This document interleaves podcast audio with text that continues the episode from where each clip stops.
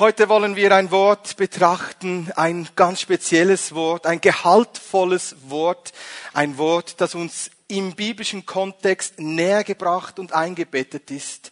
Wir wollen die doppelte Namensrufung von Simon anschauen. Und diese doppelte Namensrufung von Simon, dem Jünger von Jesu, ist ein ganz zentrales Wort in der Bibel. Es gibt sieben doppelte Namensrufungen in der Bibel.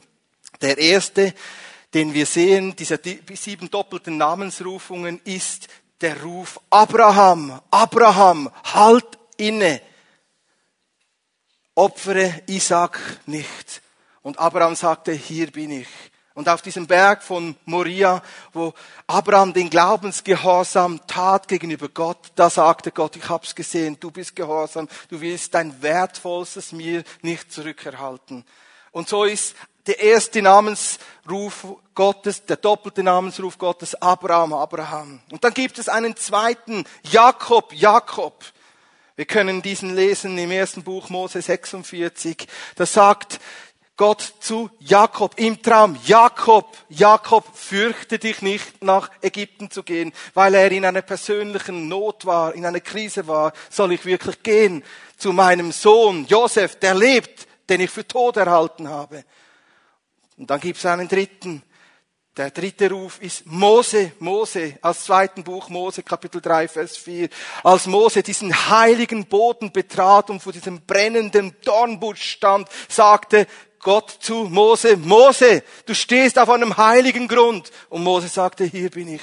Und Mose erlebte eine Berufung, dieses Volk Israel aus der Knechtschaft von Pharaon in die Freiheit zu führen. Und da gibt es einen vierten doppelten Namensruf aus dem ersten Buch Samuel, Kapitel 3, Vers 10, wo dieser Junge im Tempel war. Und Gott ruft ihn und sagt, Samuel, Samuel. Und er sagte, hier bin ich, dein Knecht hört. Und da gibt es einen fünften Namensruf, wo dann der Herr Jesus Christus, der Sohn Gottes selber spricht und es sagt zu ihr, Martha, Martha. Und Martha war da gerade daran, Jesus zu tadeln schlecht über die Schwester zu reden, Maria, und Jesus, dem Herrn, Anweisungen zu geben. Und er sagte, Martha, Martha, sie hat das Gute gewählt. Das ist das fünfte und das sechste, das werden wir heute vertieft anschauen, ist diese doppelte Namensrufung Simon, Simon, wisse wohl, denn der Satan hat euer begehrt. Und wir werden heute dieses Thema vertiefen, die Begehren Satans überwinden. Und dann gibt es diesen siebten Ruf Gottes an den Menschen. Es gibt nur sieben in der Bibel. Und dieser siebte Ruf des Herrn an den Menschen ist Schaul, Schaul, warum verfolgst du mich? So, in diesem Kontext wollen wir diesen sechsten doppelten Namensruf anschauen. Und sechs steht immer für Mensch. Für den Mensch, denn am sechsten Tag wurde der Mensch geschaffen und Gott sprach, es ist sehr gut. Und dieser Namensruf, den Simon hörte, zeigt uns auch die Versuchbarkeit des Menschen. Der Mensch ist versuchbar. Gott will, dass wir hier innehalten und tiefer verstehen, was sein Wort für uns heute Morgen ist. Denn er spricht zu ihm, Simon, Simon, wisse wohl, Gott will, dass du weißt, weswegen er dieses Wort gesprochen hat an Simon. Dieser Name Simon heißt hör zu. Und er sagt zweimal, hör zu, hör zu. Jesus, der Herr, der Auferstandene, sagt dir heute, hör gut hin, hör zu. Denn Simon, er, er war doch dieser berufene Mann, dieser wunderbar begabte Jünger des Herrn. Er, der selbst bereit war, Jesus zu verteidigen, er musste hören vom Herrn hab acht, wisse wohl, was gerade in den nächsten Stunden und Tagen geschehen wird. Und so heißt es im Lukas-Evangelium Kapitel 22, 31 bis 32 folgendes. Simon, Simon, wisse wohl, denn der Satan hat euer begehrt, Gewalt zu bekommen über euch, um euch zu sichten, auszusieben oder im Sieb zu schütteln, wie man Weizen siebt. Ich aber habe für dich gebetet, dass du deinen Glauben nicht vollständig verlierst. Und wenn du dann umgekehrt bist und dich bekehrt hast, so stärke deine Brüder. Wir wollen heute diese zwei Verse vertiefen. Wie sagte dann Petrus zum Herrn, nein, auf keinen Fall werde ich dich irgendwie zurücklassen. Ich bin sogar bereit, mit dir ins Gefängnis zu gehen und zu sterben. Sagt Petrus, Simon zu Jesus im Vers 33 und dann sagt Jesus im Vers 34, bevor der Hahn kräht, wirst du mich dreimal verleugnen. Was für ein Wort des Herrn an Simon. Er, der doch bereit war, hinzustehen in seinem eigenen Ich. Er musste hören, dass er gerade vor einer Zeit steht, wo er in einen neuen Kampf hineingeführt wird, den er siegreich kämpfen soll. Wir alle sind berufen, einen guten Kampf des Glaubens zu kämpfen. Nach dem 1. Timotheusbrief Kapitel 6, 2, 2, äh, 12. Kämpfe den guten Kampf des Glaubens und ergreife das ewige Leben, zu dem du berufen bist. Wir sollen einen guten Kampf kämpfen in unserem Glauben. Und es geht nicht alles ohne einen Kampf, ohne unsere Bereitschaft, das Gute zu verteidigen und für das Gute einzustehen. Und der Leib Jesu braucht neu dieses Verständnis, dass es einen Kampf gibt. Es ist nicht einfach so, dass alles nur Friede, Freude, Eierkuchen ist. Es gibt diesen geistlichen Kampf. Es gibt diese Herausforderungen und diese Challenge, die wir annehmen müssen. Und deswegen ist es so wichtig, dass wir sehen, dass der Herr uns in dieser Zeit stärken möchte dass wir erstarken können in der Macht des Herrn und seiner Stärke und schließlich die ganze Waffenrüstung Gottes anziehen, damit wir gegen die Listen und die Bosheiten Satans bestehen können. Denn unser Kampf ist nicht gegen Fleisch und Blut, sondern gegen die Mächte und Gewalten und die Fürstentümer in der Himmelswelt, die regieren und wirken in Bosheit. Deshalb sollen wir gerüstet sein, damit wir gegen diese Listen und Taktiken Satans bestehen können. Bestehen, widerstehen und überwinden können. Und diese Begehren Satans, sie zu überwinden, das ist das, was ganz zentral ist, wenn du in eine Reife hineinkommen möchtest als Nachfolger und als Nachfolgerin des Herrn. Gott hat uns zur Reife, zur Mündigkeit berufen. Er hat uns dazu berufen, stark zu sein in ihm.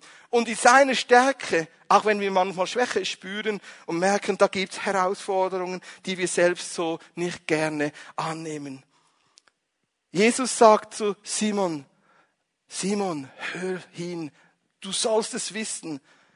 Der Widersacher Satan hat vor Gott erbeten, Gewalt über dich zu bekommen. Wir wollen diese Frage vertiefen, weswegen lässt Gott es zu, dass der Widersacher, der Feind des Lebens, der Feind der Christen, der Feind Gottes Anrechte erheben darf. Diese Jünger, sie feierten das Abendmahl, das Mahl des Herrn. Wie hat doch der Herr selbst gesagt, dies ist mein Leib, der für euch gebrochen wird. Das ist der neue Bund, der besiegelt ist in meinem Blut. Nimmt den Kelch und trinkt daraus und gedenkt meiner. Und so oft ihr esst oder trinkt, so verkündet ihr meinen Tod. Und wie waren sie da zusammen? Wir können dies lesen im Lukas-Evangelium Kapitel 22. Wie waren sie da zusammen? Haben Lieder gesungen, haben das Passamal gefeiert und gegessen. Wir haben sie doch miteinander Gemeinschaft gehabt. Wir haben sie doch untereinander diskutiert, wer der Größte sei. Wer der sei, der die höchste Position hat. Man muss sich das einmal vorstellen. Wir zelebrieren das Abendmahl so schön, harmonisch, gut theologisch, eingebettet im Gottesdienst. Aber die Jünger, die hatten Streit zwischeneinander, wer der Bessere ist. Und in diesen Kontext hinein spricht Jesus, weil ihr solche Gesinnungen, Haltungen habt, wird der Widersacher mit seinen Ansprüchen ans Ziel kommen. Und wie oft ist es bei uns so? Wir kommen in die Gemeinde, wir treffen uns in den Pfimetoms, wir sind unterwegs und wir merken, wie da in uns Haltungen und Gesinnungen, Prägungen, Denkweisen hochkommen, die nicht dem Herrn gemäß sind. Und genau deswegen erlaubt es der Herr, den Feind zu schütteln und zu sieben. Man muss sich das einmal wie folgt vorstellen. Wir, die wir in der Schweiz sind, wir sehen ja gerade jetzt die Erntezeit von Weizen, Rocken, Urdinkel, Hafer und Gerste und wie da die Mähdrescher durch das Land ziehen. und wie da die Ernte eingebracht wird, wie das so richtig eine aktive Arbeit ist. Und alle Bauern freuen sich ab der Ernte. Aber sie muss eingebracht werden. Der Mähdrescher muss die Ernte einbringen. Und dann wird ausgesiebt. Weswegen muss es ausgesiebt werden? Damit es wieder verarbeitet werden kann. Und beim Aussieben werden Unreinheiten ausgesiebt. Unreinheiten, die nicht nützlich sind für den nächsten Prozessschritt, den man gehen will mit dem Weizen oder mit dem Roggen. Da muss die Spreu getrennt sein vom Weizen. Unreinheiten, kleine Steine sollen aussortiert sein. Und genau das Gleiche geschieht hier mit den Jüngern Jesu. Denn alle Jünger sagten, wir sind bereit. Wir sind bereit, mit dir ins Gefängnis zu gehen. Wir sind bereit, für dich zu sterben. Und Jesus sagt, wisset wohl, der Satan begehrt euch, nicht nur Simon, euch begehrt er auszusieben und im Sieb zu schütteln, wie wenn man den Weizen schüttelt. Und er, der Herr, warnt ja noch die Jünger vor. Und so möchte der Herr, der Geist in der Gemeinde, der das prophetische Wort hat, dich vorwarnen, sensibilisieren, dass es Momente gibt, wo der Feind schütteln und rütteln will. Denn nur das Unerschütterliche wird Bestand haben. Denn alle Welt wird erschüttert werden, damit das unerschütterliche Reich sichtbar wird und in uns offenbar wird. In uns gibt es so viele Aspekte, die durch den Heiligen Geist erneuert werden müssten. Haltungen, Gesinnungen, Egoismus, Prägungen, die, Fle die Werke des Fleisches, all das soll nicht über dem Weizen dominieren wenn man den Weizen aussiebt, dann hat das deswegen ein Ziel, damit dann der Weizen wieder reproduziert werden kann. Denn nur der Weizen soll in Gottes Augen reproduziert werden. Was ist der Weizen? Das gute Wort, das der Herr in ihre Leben gesprochen hat. Das soll weitergehen. Und nicht diese Gesinnung und Prägung, die der Widersacher anfeinden und angreifen kann. Das soll unter der Herrschaft des Herrn ausgesiebt werden. Und da gibt es so viele Aspekte, die wir durchlaufen in unserer Nachfolge, die ausgesiebt werden durch die Monate und Jahre. Aspekte, die nicht bestehen können in der Zukunft, wenn wir in der Heiligung und in der Nachfolge Jesu unterwegs sind. Diese Gesinnungen des Fleisches, des Todes, die keine Frucht hervorbringen. Und wenn sie dann Frucht hervorbringen, sind sie ungenießbar. Diese Aspekte will Gott, will der Herr dass sie ausgesiebt sind. Deswegen warnt Jesus die Jünger vor und sagt, hab acht, der Widersacher will Gewalt über euch haben, um das auszusieben. Aber wenn wir unterwegs sind mit Jesus Christus ihm nachfolgen, dann soll ja der Geist Gottes uns leiten und führen, wie es heißt im Galaterbrief Kapitel 5, 16 und 17. Wenn wir im Geist wandeln, werden wir die Begierden des Fleisches nicht tun. Denn wir wissen, dass das Fleisch begehrt gegen den Geist. Und die Werke des Fleisches, sie sind ja immer wieder auch offensichtlich da, mit Eifersucht, Neid, Trunkenheit, Lästerei, Stolz und so weiter. Und all das soll ausgesiebt werden, soll in einem Prozess uns entnommen werden, damit das kostbarste Gut in uns, in unserem Herz bestehen kann. Wenn das Weizenkorn nicht in die Erde fällt, bleibt es allein. Wenn es aber stirbt, bringt es viel Frucht. Und genau das war der Prozess, den Petrus und die Jünger durchlaufen mussten, nachdem der Herr das Abendmahl, das Mahl des Herrn eingesetzt hat und das gesagt hat, das ist das letzte Mal, wo ich mit euch dieses Mahl feiern werde. Nun kommt die Stunde der Finsternis. Und sie gingen da in diese Nacht hinein. Sie gingen hinein in eine Zeit, die sie sich nicht ausmalen konnten, was geschehen würde. Sie gehen hinein in eine Zeit und wir gehen auch in eine Zeit hinein, wo die Finsternis immer wie dunkler wird. Wenn nicht das Licht des Herrn, der Heilige Geist uns Licht geben würde, würden wir vielleicht selbst nicht mehr wissen, wie weiter. Zum Glück haben wir das Wort des Herrn. Und Jesus sagt, wisset wohl, wisset wohl, was der Feind der Widersacher vorhat. Im zweiten Korintherbrief können wir dies lesen. Zweiten Korintherbrief, Kapitel 2, Vers 11. Wir sollen nicht unwissend sein über die Methoden, die Gedanken Satans. Sie sollen uns offenbar sein. Wir als Christen, als wiedergeborene Christen, die erfüllt leben wollen mit dem Heiligen Geist, wir brauchen das Verständnis, wer ist dieser Satan und was sind seine Begehren. Wir wissen, eines Tages wird er gerichtet. Er hat schon ganz früh im Garten Eden hat er den Menschen verführt, das Schlange. Und wir wissen, dass er immer wie mehr wirken will und dass er umhergeht wie ein brüllender Löwe und sucht zu verschlingen, wenn er kann. Und am Ende der Zeit will er auftreten als Drache. Er wird immer wie größer.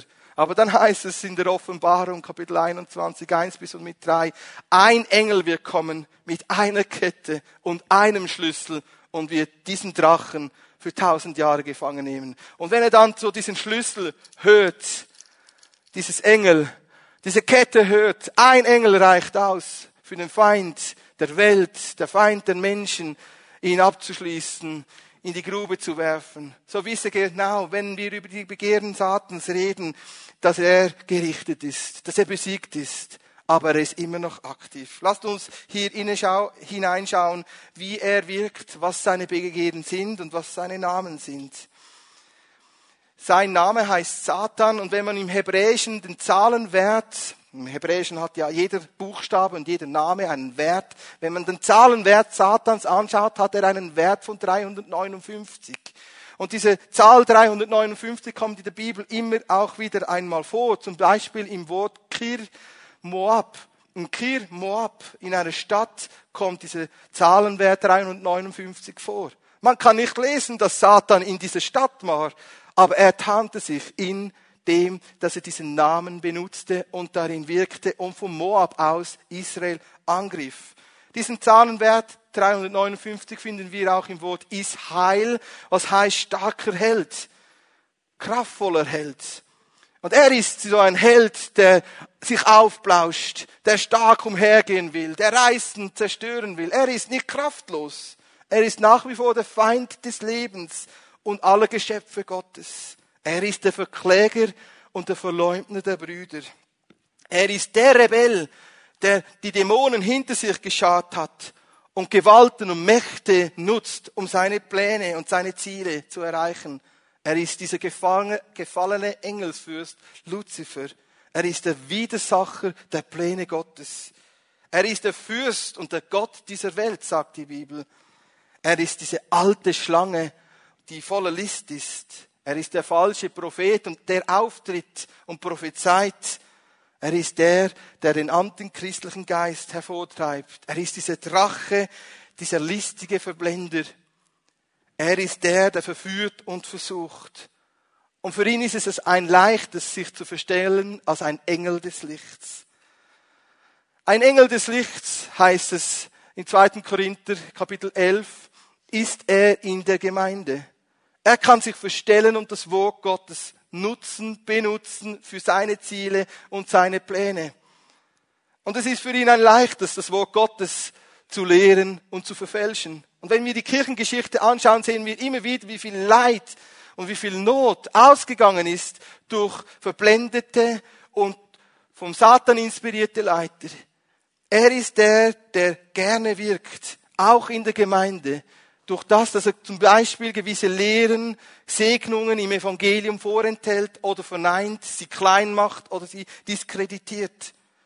Und genau das ist das, was er heute tut. Und wenn wir das beobachten in den nächsten Monaten, Jahren, wir werden noch staunen, wie viele Männer und Frauen aufstehen und sagen, sie sind inspiriert vom Herrn und viele damit auch verführen möchten. Wenn der Feind, der Widersacher Raum findet in einem Herz von einem Christen, einem Leiter oder einem Mitarbeiter, dann will er wirken, dann will er Menschen davon abhalten, voll ins Potenzial hineinzukommen, wie es der Herr für sie vorgesehen hat. Und das war schon in der Zeit Jesu so. Die Pharisäer hielten Rat, wie sie Jesus töten konnten. Matthäus 12, 14 und Matthäus 26, Vers 4. Sie waren die Elite, die geistlichen Leiter, die Schriftgelehrten, die Pharisäer, die genau schauten, wie sie lebten. Sie waren inspiriert, Jesus zu töten, weil sie sich stießen an ihm. Und das ist genau das, was hier ein Punkt ist, weswegen dann auch der Feind, der Widersacher durch Leiter und Christen wirken will. Manchmal merken sie es gar nicht. Aber wenn ein Mensch, ein Christ, Anstoß nimmt am nächsten durch Neid, Eifersucht, durch Streitigkeiten und Unversöhnbarkeit, dann wirkt er. Und er wirkt so, dass der Nächste zum Schaden kommt. So heißt es im Jakobusbrief Kapitel 3, 14 und 16. Wenn bei euch Christen bittere Eifersucht und Neid, Eigennutz und Streit vorherrscht und in eurem Herzen wirkt, so lügt nicht gegen die Wahrheit. Denn dies ist nicht die Weisheit, die von oben kommt, denn es ist eine Weisheit, eine irdische, sinnliche, seelische oder teuflische, eine dämonische. Denn wo Eifersucht, Neid, Eigennutz, Streitigkeiten ist, da ist Zerrüttung. Und in der Gemeinde, da gibt's doch so oft wieder Spannungsfelder. Und wie schnell ist es so, dass man Anstoß nehmen kann am nächsten?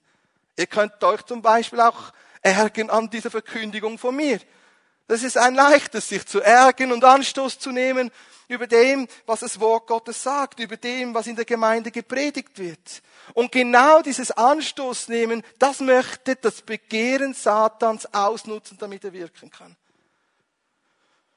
Er wirkt durch Männer und Frauen, die verletzt sind, die gekränkt sind, die sich ihrem Recht bestohlen wissen.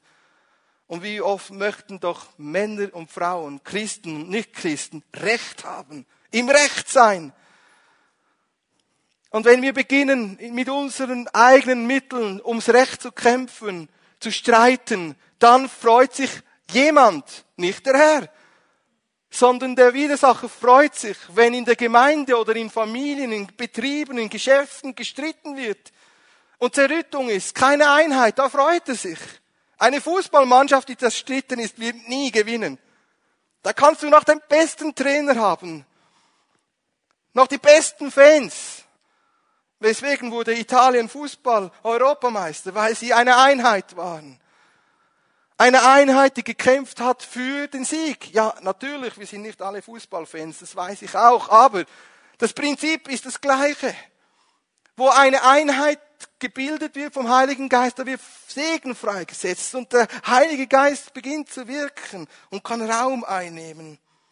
Er ist der, der gerne durch dieses Verärgertsein, dieses Anstoß genommen haben, gerne auch durcheinander bringt.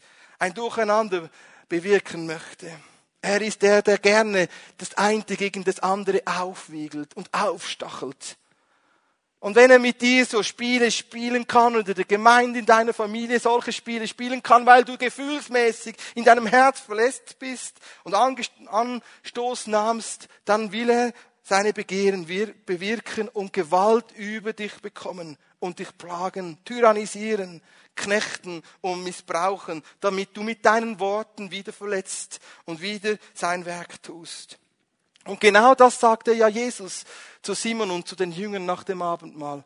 Er sagt in Matthäus 26, 31 bis 35, hab acht oder habt acht, denn Gott wird den Hirten schlagen und die Schafe werden sich zerstreuen. Jesus sagt ihnen, habt Acht, ich wird ans Kreuz genagelt, ich werde diesen Weg gehen und ihr werdet euch ärgern ab mir und Anstoß nehmen. Die Jünger hatten Anstoß genommen an dem, dass Jesus sich nicht verteidigte.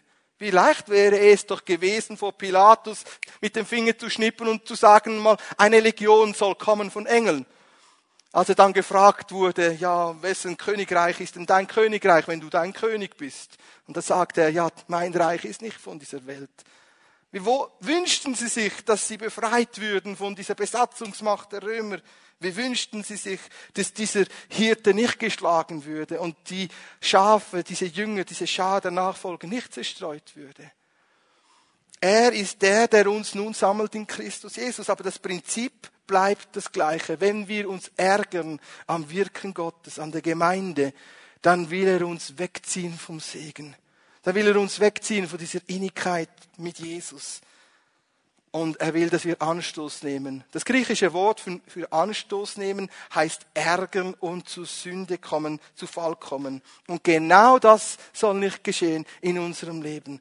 Denn er will ja, dass wir wissen, wie er ist. Wir wissen, er geht umher wie ein brüllender Löwe und er versucht zu verschlingen. Deswegen sagt uns hier im 1. Petrus Kapitel 5, Vers 8 und 9 der Brief des Petrus folgendes. Seid wachsam und nüchtern. Seid wachsam und nüchtern. Gebt keinen Raum dem Begehren Satans in deinem Leben. Überwinde sie vielmehr. Sei ein Überwinder dieser Absichten. Und dann werdet ihr durch den Glauben widerstehen und überwinden können. Stehen bleiben können. Im Jakobusbrief Kapitel 4, Vers 7 heißt es, unterwerft euch Gott und widersteht standhaft dem Teufel. Widersteht standhaft den Aspekten, die euch ärgern möchten, an denen ihr Anstoß nehmt. Wenn du merkst, etwas ärgert dich immer wieder, sei es zum Beispiel im Straßenverkehr, diese langsamen Emmentaler, die da unterwegs sind, und du ärgerst dich an einem Traktor oder einem großen Mähdrescher und du nimmst Anstoß. Es gibt so viele Dinge, die uns ärgern möchten. Und wie schnell sind wir zum Ärger und zum Zahn bereit, unsere Emotionen dahin gehen zu lassen. Und genau so ist der Herr nicht. Es heißt, ich bin langsam zum Zorn, reich an Gnade und Barmherzigkeit. Der Herr ärgert sich nicht so schnell. Sein Begehren, wir wollen hier noch kurz innehalten, ist zu morden und zu lügen. Er ist ein Lügner von Anfang an. Johannes Evangelium Kapitel 8, 44 können wir dies lesen. Er liebt es zu töten, zu morden. In jeder Facette, die wir uns nur vorstellen können. Und dazu gehört auch Rufmord. Er liebt es, andere fertig zu machen, zu töten, Schachmatt zu setzen. Und er ist ein Lügner. Er ist der, der gerne lügt. Hast du dich schon mal dabei ertappt, dass du lügst? Dass du die Wahrheit nicht sagst, damit du gut dastehen kannst? Wenn du merkst immer wieder, du musst mit Notlügen oder Lügen dein Lebensstil legitimieren und berichtigen und schauen, dass niemand darauf äh, hineinsieht, wie du lebst, dann sei dir gewiss, du bist gerade unter der Gewalt des Widersachers, der nicht will, dass du in die Wahrheit kommst. Und da gibt's ja auch gewisse Leiter und Mitarbeiter, die sagen, wir sollen listig sein wie die Schlangen, schlau wie die Schlangen, aber fehl, ohne Fehl wie die Tauben. Wenn du so einen Lebensstil hast, dass du listig sein musst als Mitarbeiter, als Arbeitsnehmer oder Arbeitsgeber, und mit List und Schlauheit wie eine Schlange, aber ohne Fehl wie eine Taube, also einen Lebensstil führst, dann möchte ich dich aufrufen, wird doch wahrhaftig vor Gott und lass dich erfüllen mit der Furcht des Herrn. Es ist viel besser, in der Furcht des Herrn zu laufen und zu leben, die der Anfang der Weisheit ist, als mit einer eigenen List und deiner Schlauheit Lebensstile von anderen Menschen zu prägen oder hier manipulativ zu wirken. Sei echt, sei wahrhaftig, steh zu dem, wie es in dir ist und geh nicht hinein in eine List, die du dir selbst ausdenkst. Er ist der Zerstörer. Die Begehren Satans, sie wollten dieses Vertrauen in den Jüngern zerstören. Deswegen hat Jesus dann ja auch gebetet, ich bete für dich, dass dein Glaube nicht völlig aufhört. Er will zerstören. Nicht nur Familien, nicht nur das Materielle, er will auch Beziehungen zerstören oder auch dein Vertrauen, dein Zutrauen auf Gott, deine Zuversicht und deine Hoffnung. Er will sie zerstören. Er ist der, der es liebt. Wenn du am Boden zerstörst, liegst und danach auch noch bestohlen wirst, weil er der Dieb ist. Wenn er diesen Weizen, diese gute, frohe Botschaft aus deinem Herzen stehlen kann, dann hat er schon ganz viel erreicht. Denn Jesus will ja, dass diese Weize zurückbleibt. Er will ja, dass dieser Weize wieder gebraucht werden kann. Darum sagt er ja, habt Acht, denn der Satan begeht euer, euch zu sichten und auszusieben, wie man Weizen siebt. Und dieser Weize ist so kostbar. Jesus sagt es zum Beispiel im Gleichnis des Seemanns. Wenn das Samenkorn, das Weizenkorn auf die Straße fällt, nicht verstanden wird, dann kann er es stehlen. Er stiehlt Weizen. Matthäus 13, Vers 19 können wir dies lesen. Er stiehlt das Evangelium aus deinem Herzen, weil er dein Glauben, dein Zutrauen, dein Vertrauen stehlen will auf Gott. Wenn Christen stark stehen im Vertrauen und im Glauben auf Gott, was will er gegen sie ausrichten? Nichts, er flieht vor ihnen. weil er Angst hat. Aber wenn er dich angreifen kann in deinem Zutrauen und deinem Glauben auf Gott, dann hat er schon ganz viel erreicht. Und dann stiehlt er Segen aus deinem Leben, Vision und Träume aus deinem Leben. Er stiehlt und dann hat er noch Freude daran, dich dann zu bedrücken, weil er dir hineinreden kann, dass Gott nicht treu ist und dich nicht versorgen will. Und da kommt er mit dieser Sorge und sagt, ja, dann sorge dich einmal um deine Finanzen. Und wie sind doch Sorgen und Ängste um Finanzen, um Job oder um, dass man nicht schlecht dasteht, Mittel, damit der Feind über dir, über deinem Zutrauen, über deine Nachfolge Gewalt bekommen kann. Der Timotheusbrief, Kapitel 6, Vers 9, da lesen wir es, dass er immer wieder auch Gericht halten wird über Männer und Frauen, die neu bekehrt sind und jetzt aufgebläht denken, wer sie seien. Aber ein Aufgeblähtsein gibt es nicht nur bei Neubekehrten, sondern auch bei länger im Herrn unterwegs gewesenen Personen.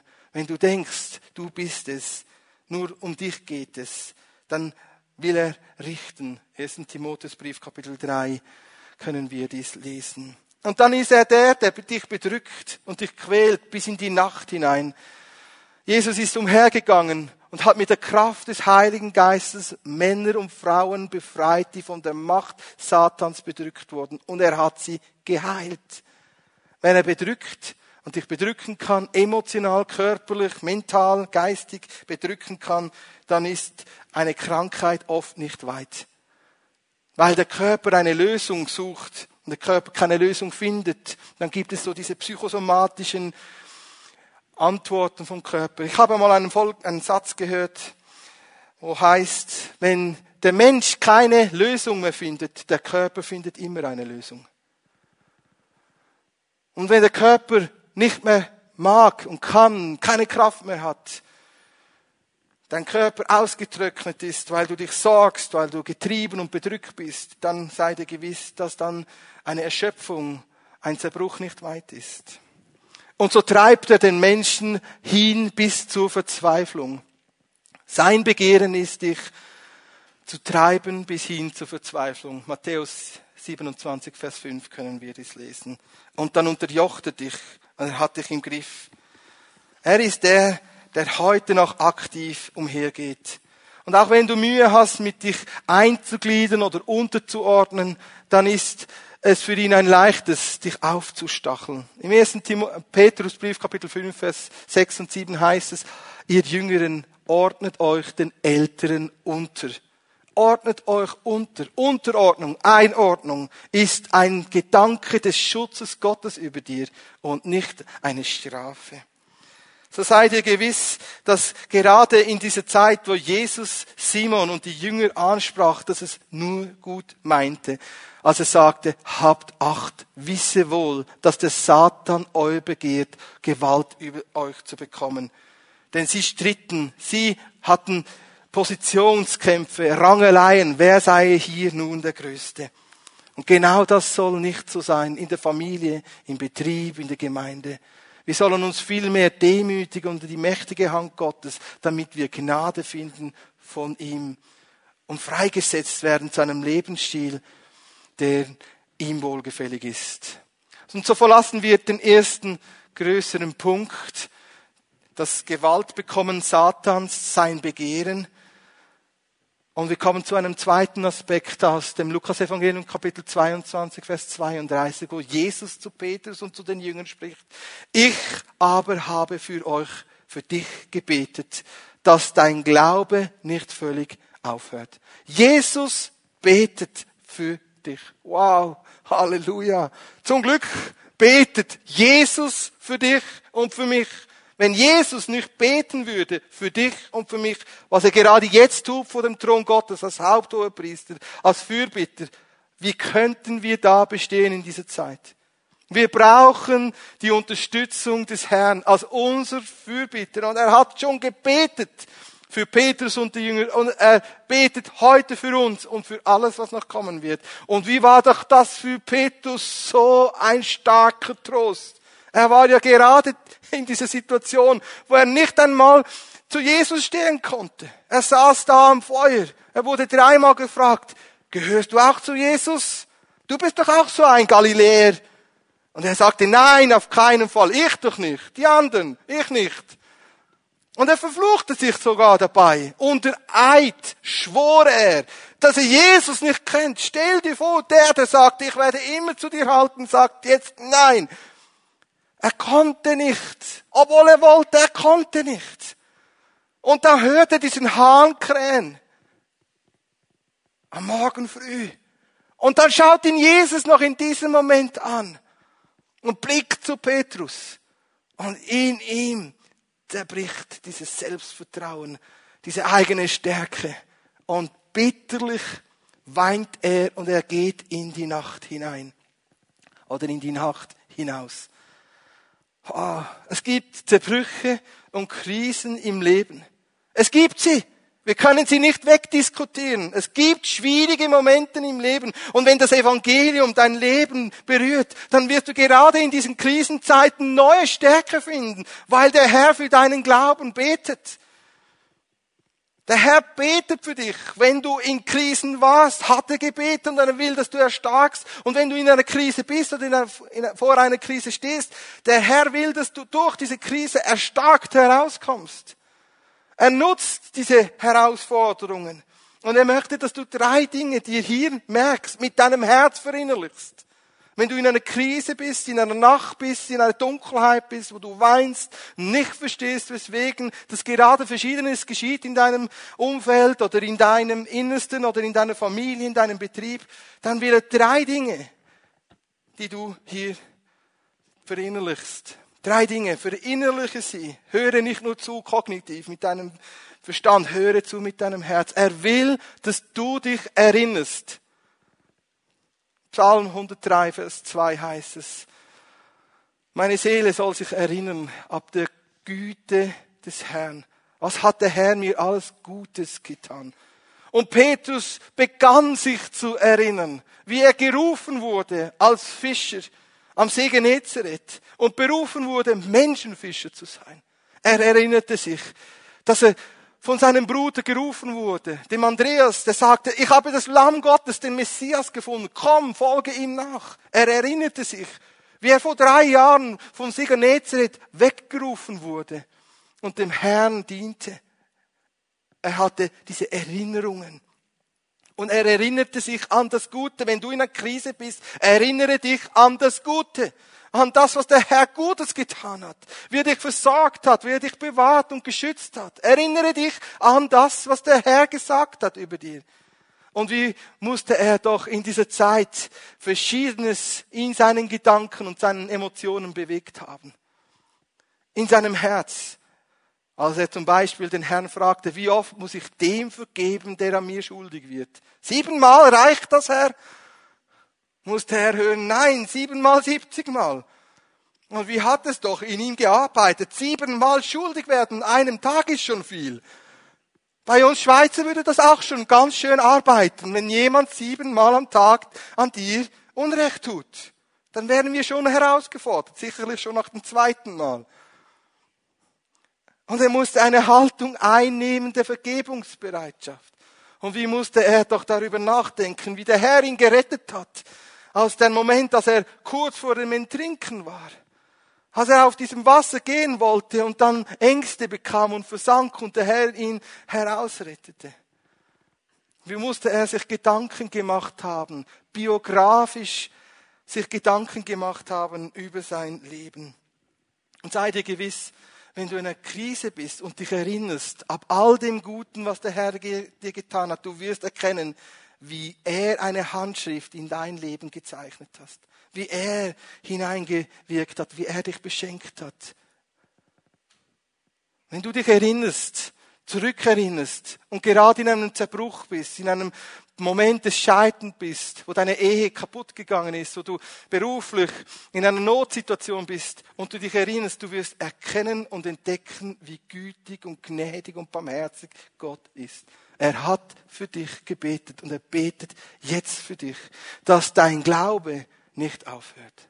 Er will nicht, dass dein Glaube, dein Zutrauen auf Gottes Güte aufhört. Und wenn du dich erinnerst, beginnst du dich zu stärken im Herrn. Und du wirst neu merken, Halleluja, er ist gut. Und da kommen wir zu einem zweiten Aspekt hier. Festhalten. Wenn du dich erinnerst, ab all dem Guten, halte fest daran, dass seine Pläne in Existenz kommen mit deinem Leben.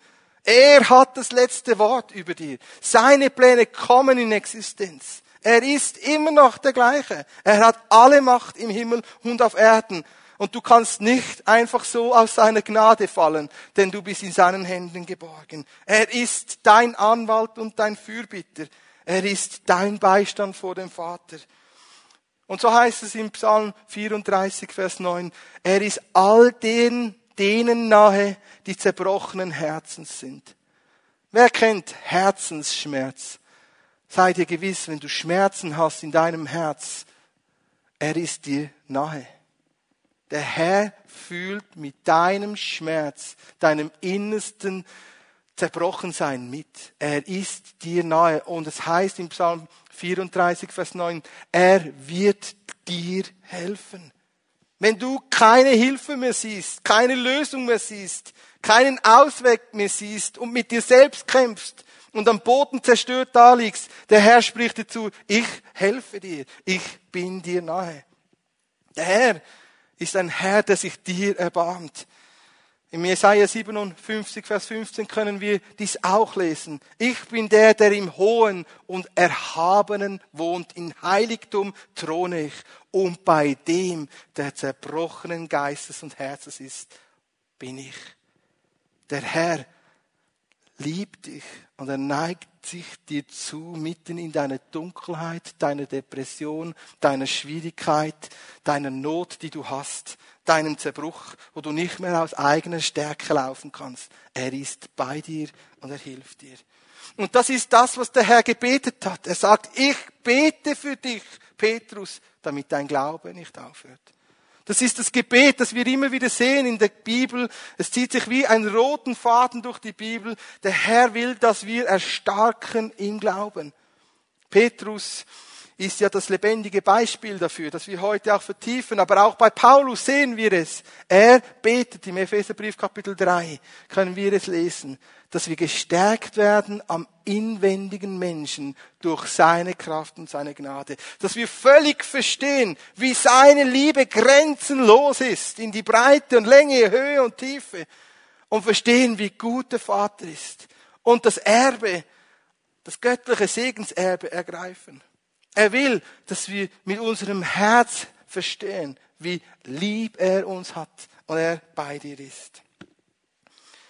Werde stark in der Macht seiner Stärke. Das heißt, dass er möchte, dass du erstarkst, auch wenn du in der Schwachheit bist. Es gibt Momente, wo wir schwach sind. Ja, es gibt es. Die, die durch Schwachheiten gegangen sind und merken, sie haben nur noch begrenzte emotionale, körperliche praktische Kraft. Der Herr sagt dir, rühme dich in deiner Schwachheit, dass meine Gnade in dir zur Vollendung kommt und mächtig und kräftig wirkt. Der Herr möchte, dass du auch mit Schwachheiten nicht hineinschaust und hineinblickst auf dich, was du gerade noch geben kannst und wie du dich fühlst, sondern dass du hinblickst auf seine Gnade, die dich kräftigt. Er kräftigt dich in deiner Schwachheit in deinem vielleicht auch ausgebrannt sein, in deinem nicht mehr weiter wissen. Und er stärkt dich für diese Zeit, damit du, das ist der dritte Punkt, deinen Glauben bewahren kannst, auch wenn es nur noch ein Restglaube ist. Ein Restglaube. Ja, manchmal bröckelt vielleicht dein Glaubenshaus zusammen auf das Wesentliche, nämlich auf das Fundament Jesus Christus wo du selbst begonnen hast aufzubauen, zusammenzukleistern, theologisch dir ein Konstrukt zu machen und zu denken, so, wenn ich so dies mache oder jenes mache, dann funktioniert es. Es könnte gut einmal sein, dass gewisse Aspekte erschüttert werden, die nicht in seinem Blick Bestand haben können. Und sei dir dann gewiss, wenn etwas dann zurückbleibt, dann bleibst du zurück auf dem Fundament, das dich trägt. Es kann kein anderes Fundament gelegt werden, als das, das gelegt ist, Jesus Christus. Das Fundament, der Fels. Und Petrus hatte ja diese Zusage auf dir, auf diese Offenbarung, die du hast, werde ich die Gemeinde bauen, die die Pforten der Hölle nicht überwinden können. Und da kommt dieses Wort Petros vor, Fels, mit dem Zahlenwert 888. Aber je, Petrus ist ja nicht der Herr, er ist Petras, ein Felsenstück das auf dem Fels gegründet ist. Und er dachte doch, wow, jetzt bin ich der Apostel, der, der die Gemeinde baut. Ich werde sicher nicht dich verleugnen und ins Gefängnis gehen.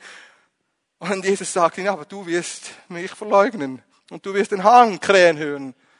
Und wie dachte doch der Petrus, ah, ich werde diese Schlüssel des Himmelreiches haben. Wenn ich bete, dann wird etwas geschehen. Und dann merkt er, aha, aber ohne diesen Prozess, dass ich auch durch einen Leidensprozess gehe, werde ich nicht dieses Erbe empfangen, denn er musste durch Leiden gehen. Und so musste er bewahren, sein Segenserbe und seinen Glauben bewahren. Und unser Glaube ist auch bereit, für Jesus Christus zu leiden oder durch Unrecht zu gehen. Der Herr hat es uns vorgelebt. Es ist ein Glaube, der übernatürlich kommt, der nicht auf das Sichtbare gerichtet ist, sondern auf das gerichtet ist, was der Herr uns selbst vorgelebt hat. Er ist der Anfänger und der Vollender unseres Glaubens. Und da müssen wir uns Jesus als Vorbild nehmen. Und da gehört Leiden dazu. Und Petrus verstand, jawohl, ich bin nur ein Felsstück, das auf diesem Fels dann aufgebaut und gegründet sein soll. Er war der, der lernen musste, die Verheißungen Gottes anzunehmen. Es heißt im Johannes Evangelium Kapitel 16, und wenn dann der Geist der Wahrheit kommt, er wird dich in alle Wahrheit führen. Und Petrus musste verstehen, wenn ich meinen Glauben bewahre, werde ich diese Verheißungen bekommen. Ich werde erleben, wie der Herr meinen Glauben stärken wird. Und so kommen wir zum Abschluss zu einem dritten, letzten Aspekt. Jesus sagt ja, ich habe für dich gebetet, dass dein Glaube nicht völlig aufhört. Wenn dann du umgekehrt bist, dich erneuert hast, so gehe hin und stärke deine Brüder. Der Herr ist nicht fertig mit Petrus und er lässt ihn auch nicht einfach in dieser Krise stehen. Der Herr sieht viel mehr. Er sieht das Endziel deiner Berufung und deiner Bestimmung. Er sieht, für was er dich gemacht und gebildet und begabt und beschenkt hat. Und er sieht auch noch, was nicht da ist, was noch kommen soll. Denn der Petrus musste umkehren. Niemand kann dich halten, keine Macht, keine Gewalt der Finsternis kann dich halten, umzukehren für den Herrn. Niemand kann dich halten. Es ist deine Verantwortung, hinzugehen, hinzulaufen zum Herz Jesus, umzukehren. Und Petrus durfte das erleben. Wir wollen in einem letzten Aspekt vier Punkte hier anschauen, wie Petrus umkehrte und zum Segen, zur Stärkung der Geschwister wurde. Nun war ja Jesus gekreuzigt. Petrus war im Zerbruch. Er weinte. Er hatte Not. Er weinte bitterlich. Er verstand es nicht. Es war der dritte Tag. Maria, Maria Magdalena und Salome waren hingegangen, um Jesu Leichnam zu salben. Und der Stein war auf die Seite gerollt. Und so können wir lesen Lukas Kapitel 24, Vers 12, wo es heißt, als der Engel zu diesen drei Frauen sagte, geht nun hin zu den Jüngern und zu Petrus und verkündigt ihnen, dass das Grab leer ist und der Herr auferstanden ist. Und wie rannte da Petrus mit Johannes zu diesem leeren Grab. Und er berührte diese Leichenleinentücher, in der Jesus eingewickelt war. Also, man muss sich das einmal vorstellen. Man rennt circa eineinhalb, zwei Kilometer zu diesem Grab, das in der Nähe von Jerusalem lag, von diesem reichen Mann. Und dann kommt man hin und sieht diesen versiegelten Stein, wie er auf die Seite gerollt ist. Und man geht hinein, wo genau der Leichnam Jesu lag. Und er ist nicht mehr dort. Sondern nur noch die Leichentücher waren da. Und Petrus fasste sie an, er schaute sie an, er sah sie. Der erste Punkt für deine Umkehr als Christ oder wenn du Jesus gerne kennenlernen möchtest, ist, dass du verstehen musst, Jesus ist wahrhaftig gestorben. Er wurde begraben. Er war wirklich tot. Er hat das Werk Christi völlig vollbracht. Er ist aber nicht mehr im Totenreich. Denn er hat den Tod und die Mächte der Finsternis überwunden. Der erste Punkt ist, deiner Umkehr, deiner Erneuerung, deiner Hingabe, ist, dass du verstehst, er ist der, der jeden Fluch trug am Kreuz. Jede Sünde und jedes Schmach, jedes Zerbrochensein, jedes Scheitern ist auf ihn gekommen. Denn er ist das vollkommene Lamm Gottes, das der Welt Sünden trug. Und er ist derjenige, der nun den Sieg hat über die Mächte der Finsternis. Denn er hat sie besiegt. Er ist nicht mehr im Grab. Die Leinentücher, die er anfasste, begannen in Petrus ein Werk zu wirken, dass er verstand, er ist ja gar nicht tot. Könnte es doch noch sein, dass er lebt? Und dieser Restglaube, den er hatte, begann in ihm ein neues Fundament zu bewirken von starker Zuversicht. Der zweite Aspekt hier ist, er brauchte eine Begegnung mit dem Auferstandenen. Du selbst brauchst in deiner Krise eine neue, frische Offenbarung und Begegnung mit dem Auferstandenen. Jesus lebt. Er lebt. Du kannst ihn erleben. Mitten in deinem Zerbruch, in deiner Not, erlebte er, wie Jesus ihm ganz persönlich begegnete. Man muss sich das einmal vorstellen. Der Auferstandene steht vor einem der Verherrlichte. Und das steht uns zugute, dass wir neu in unserem Herz glauben können, Jesus ist von den Toten auferstanden und mit unserem Munde bekennen, Jesus lebt, er ist auferstanden von den Toten, denn das ist unsere Rettung und unsere Gerechtigkeit. Dass wir neu hindurchbrechen zu diesem Auferstandenen und ihn beginnen zu suchen, ihn neu erleben als der, der lebt. Dein Leben macht Sinn, weil Jesus lebt. Und deine Nachfolge als Christ macht deswegen Sinn, weil Jesus Christus auch verstanden ist. Er lebt und er begegnet dir und er gibt dir ganz eine tiefe, starke, innerliche Gewissheit in deinem Herzen, dass er lebt. Dass du gewiss sein kannst, ja, es stimmt, das Evangelium ist wahr, meine Sünden hat er getragen. Er lebt. Und dann kannst du gewiss sein, er hält mein Leben in seinen Händen. Komme, was wolle. Er hat das letzte Wort. Er ist der Auferstandene. Diese Auferstehungsgewissheit ist das Zentralste in deiner Nachfolge. Denn es hilft dir zu bestehen über allen Versuchungen, die da kommen werden. In der Offenbarung Kapitel 3, Vers 10 heißt es, sei dir gewiss, denn es wird eine Versuchung kommen über den ganzen Erdkreis. Es wird eine Zeit kommen, da brauchst du diese tiefe innere Gewissheit, ich lebe lieber für Christus als für diese Zeit und für diese Welt. Mein Gewinn ist Christus. So lebe ich, so lebe ich dem Herrn. Wenn ich sterbe, so sterbe ich dem Herrn. Ich bin des Herrn. Festige diese Klarheit, dass Jesus das Beste in deinem Leben ist. Petrus brauchte diesen zweiten Punkt und diese Begegnung mit dem Auferstandenen. Auch du brauchst sie für dein Gebetsleben, für deine Nachfolge, für deine Entschiedenheit zu dienen und dich wieder zu investieren, dass der Herr dein Lohn ist, dein Belohner, deine Gerechtigkeit, dein Ziel. Er hatte diesen zweiten Punkt und er wusste, ich brauche diese Offenbarung. Lebt er wirklich? Die Jünger durften es dann auch immer wieder erleben. Sogar Thomas, der wirklich fragte, ja, ich glaube nicht, wenn ich es nicht sehe. Und er sogar das erleben durfte. Und die Gemeinde steht das Zeugnis der Hoffnung, dass Jesus Christus lebt. Die Gemeinde Jesus, seine Brautgemeinde ist hier in, als Pfimibern deswegen hier, weil Jesus Christus lebt. Haben wir dazu ein Amen? Und weil er lebt, leben auch wir. Weil er lebt, leben auch wir. Es gibt da so einen alten Chorus. Weil Jesus lebt, leben wir auch morgen. Halleluja. Das ist eine Evangeliumskraft, die du brauchst. Dann ein dritten Aspekt ist Johannes 21. Er brauchte eine Wiederherstellung seiner Berufung und seiner Bestimmung. Er war gerade wieder an der Arbeit, er verdiente seine Brötchen mit Fischen, aber es war eine erfolglose Nacht.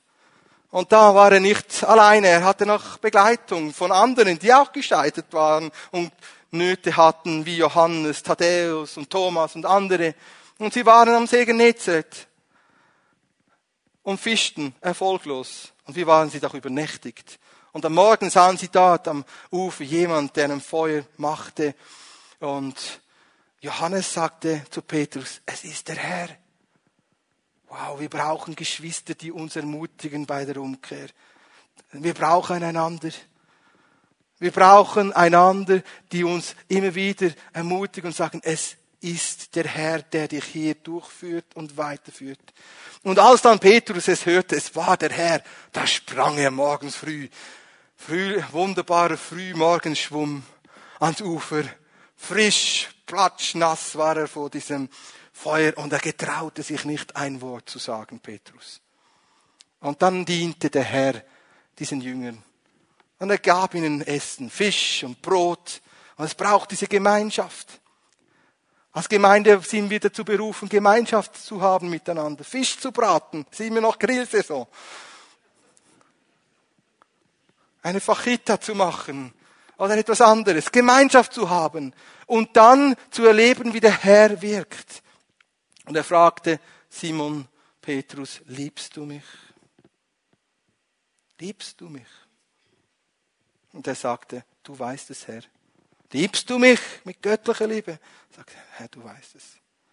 Und er sagte, weide meine Lämmer, hüte meine Schafe, weide meine Schafe. Und er wurde wiederhergestellt in seine Berufung.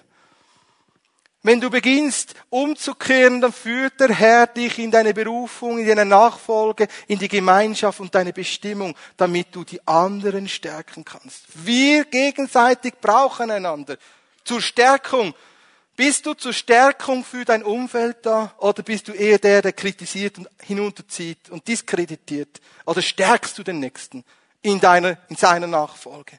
Du bist bestimmt, den Nächsten zu stärken, deine Frau, deinen Mann zu stärken, deine Kinder zu stärken, deine Geschwister zu stärken, die Not haben, die Mühe haben und sagen, ja, die Gemeinde kann ich ja auch übers Internet erleben. Du bist dazu berufen, den Nächsten zu stärken, in der Familie Tom, deinen Leiter, deine Leiterin zu stärken, ihnen den Rücken frei zu halten. Du bist dazu berufen, den Nächsten zu stärken. Das ist der vierte Aspekt hier im dritten Punkt. Petrus begann seine Berufung wieder zu leben und die Gemeinde zu sammeln zum Gebet. Sie stärkten sich im Gebet vom Herrn. Apostelgeschichte 1. Sie waren bereit zu beten. Koinonia, Gemeinschaft zu haben. Und nicht nur so homöopathische Einheiten von eineinhalb Stunden. Sie waren gemeinsam zusammen. Sie beteten und sie klärten die Dinge. Sie aßen zusammen und man musste es ihnen nicht verordnen und programmieren, dass man sich treffen sollte. Denn sie wollten ja gar nichts mehr anderes als einfach Gemeinschaft haben. Und so begann der Petrus zu erstarken und seine Geschwister zu stärken. Und er sagte, nun, wir haben noch was zu klären in der Gemeinde. Ein Dienst muss besetzt werden, der Dienst von Judas Iskariot. Wer sollen wir wählen? Und er begann seinen Amt, seinen Dienst, seinen Auftrag zu erfüllen. Und wie diente er da nach diesem Pfingstwunder, dass der Heilige Geist fiel in Jerusalem und diese 120, alle redeten in einer Sprache, die sie nicht konnten. Und sie sich verwunderten, sind die betrunken oder nicht? Und er sagte, nein, das ist das, was der Prophet Joel gesagt hat. Und er sagte, kehrt um, tut Busse, lasst euch taufen. Und als dann Verfolgung kam, ihnen verboten wurde, im Namen Jesus zu lehren, da hatte er Mut. Und er sagte vor dem hohen priesterlichen Rat, wie könnten wir schweigen von dem, was wir gehört oder gesehen haben. Was für eine Erneuerung, die Gott Petrus schenkte, weil er bereit war, umzukehren. Halleluja. Du kannst heute umkehren. Auch wenn du durch einen Zerbruch gegangen bist, Fragen und Nöte hast, dich wirklich fragst, macht das Sinn mit dem Herrn? Ja, Halleluja, es macht Sinn. Lasst uns aufstehen. Der Heilige Geist hat zu dir geredet. Du bist nicht bestimmt unter den Begierden und den Begierden Satans, ein Leben zu leben im Zerbruch und im Scheitern, in der Hoffnungslosigkeit, in der Erschöpfung, in der Depression. Du bist berufen zum Leben, zum Erfüllen in Christi Jesus. Du bist berufen, freigesetzt zu sein und den Herrn zu lieben. Du bist berufen, ihn mehr und mehr zu kennen und zu sagen, hier bin ich Herr. Mein Leben gehört dir. Das Kreuz liegt vor mir und die Welt liegt hinter mir. Ich diene nur nach dir. Und heute Morgen hast du die Möglichkeit, eine Entscheidung zu treffen für Jesus Christus. Diese Pandemiezeit ist für vieles ein Beschleuniger, aber im Gebet empfand ich, dass es für dich ein Wendepunkt wird. Ein Wendepunkt, ein Moment, wo du sagst, mein Leben gehört Christus. Und was ich nun lebe, lebe ich für den Herrn im Glauben. Und was ich diene, diene ich dem Herrn. Sei es im Wort oder im Werk. Ich bin des Herrn und ich lebe zu seiner Ehre. Und wenn du merkst innerlich, du möchtest leben zur Ehre Christi und sagen, da bin ich. Egal was kommt, Egal welche Prüfungen und Schwierigkeiten auf mich warten. Seien es ganz praktische, seien es dämonische. Ich weiß, mein Herr hat überwunden. Der Fürst dieser Welt ist gerichtet und besiegt. Mein Anwalt und mein Freund lebt. Er ist zur Rechten des Vaters und er betet jetzt für mich. Und wenn du merkst, du brauchst so eine Stärkung, du möchtest Dinge festmachen und dich loslösen lassen von Aspekten, die dich hindern, dann komm doch jetzt nach vorne. Die Gebetshelfer sind hier bitte auch, liebe Gebetshelfer, kommt jetzt nach vorne und zögere nicht. Du bist freigesetzt, zum Herrn zu laufen, dich erneuern zu lassen. Und am Livestream, du schaust mir gerade jetzt zu. Du bist durch eine Zeit gegangen. Seit einigen Wochen kämpfst du mit deiner Situation. Und du hast Not. Der Herr begegnet dir. Und die Mächte der Finsternis wird der Herr erschüttern, dass du hinauskommen kannst aus deinem Zerbruch der Herr schenkt dir jetzt einen Wendemoment, einen Moment, wo du dich erneuern lassen kannst. Und er möchte dich erstarken lassen. Stärke dich im Wort, in der Gemeinschaft mit Christen, indem dass du wieder in die Gemeinde kommst. Gib dein Erbe, dein geistliches Erbe nicht preis. Kämpfe dafür, für diesen guten Kampf des Glaubens. Lasst uns als Gemeinde die Hände erheben. Vater im Himmel, wir danken dir dafür, dass du neu deinen Geist ausgießt und dass du uns erfüllst mit diesem wunderbaren Heiligen Geist. Dass du uns erfüllst mit dieser Kraft aus der Höhe, die jedes schwere Joch bricht. Vater im Himmel, ich danke dir dafür, dass die Salbung des Heiligen Geistes jetzt Joche bricht, die der Feind auferlegt hat. Verdammung, Verdammung soll weichen im Namen Jesus. Minderwert soll weichen im Namen Jesus. Sorge vor der Zukunft soll dich verlassen im Namen Jesus. Vater im Himmel, ich danke dir dafür, dass du jetzt gerade Freisetzungen gibst. Dort, wo Männer und Frauen gebunden sind mit den Werken der Finsternis, weil sie Anstoß genommen haben am nächsten. Vater im Himmel, ich bitte dich dafür, dass sie umkehren können und sich versöhnen lassen mit dir und dem Nächsten dass sie Friedensstifter werden. Denn du hast gesagt, glückselig sind die, die Frieden bringen in diese Zeit hinein. Im Namen Jesus, ich rufe dich. Im Namen Jesus. Du, hier ist eine Person, du hast Rückenschmerzen im unteren Bereich. Komm nach vorne, diese Rückenschmerzen werden jetzt gehen. Da gibt es noch andere Personen, du erlebst so eine Bedrückung, diese Freude, die du einmal hattest, die ist nicht mehr da. Komm nach vorne, lass dir dienen und mach neu fest, dass der Herr dein Bestes ist im Namen Jesus. Als Gemeinde wollen wir einstimmen in einen Lobpreis und den Herrn einfach anbeten, währenddem er hier weiterwirkt. In Jesu Namen.